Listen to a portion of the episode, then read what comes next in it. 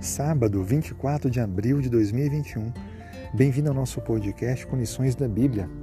Iniciamos hoje a lição 5, o título Filhos da Promessa. O verso Mateus 28, 20. E eis que estou com vocês todos os dias até o fim dos tempos. Nós já vimos que Deus faz aliança com o ser humano e garante que ele cumprirá todos os termos da aliança. É claro que a resposta humana é aceitar a proposta de Deus e honrar a fidelidade e obediência. Nessa semana veremos um pouco mais sobre Deus se apresentando a Abraão como o escudo, como aquele que o protegeria diante dos desafios à sua frente.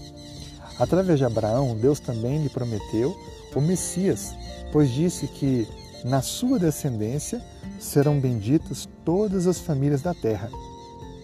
Essa é uma declaração profética e messiânica que se aplica a Cristo, porque viria da descendência de Abraão.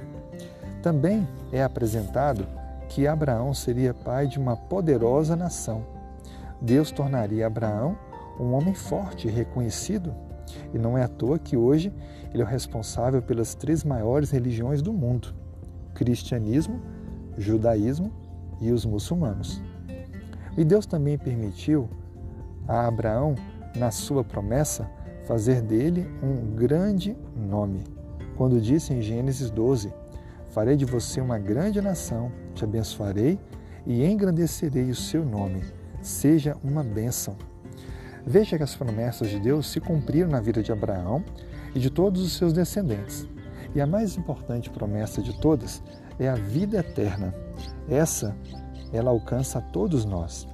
Deus não apenas quer nos fazer felizes e nos dar aquilo que precisamos aqui em vida, como também quer nos dar a eternidade. Abraão e Noé, que já estudamos, morreram, descansaram. A Bíblia descreve que Moisés foi ressuscitado e recebeu a promessa da eternidade. Abraão ainda aguarda a volta de Cristo. O certo é que eu e você hoje temos diante de nós a mais importante de todas as promessas, a eternidade com a breve volta de Cristo. Aceita você esta aliança com Deus?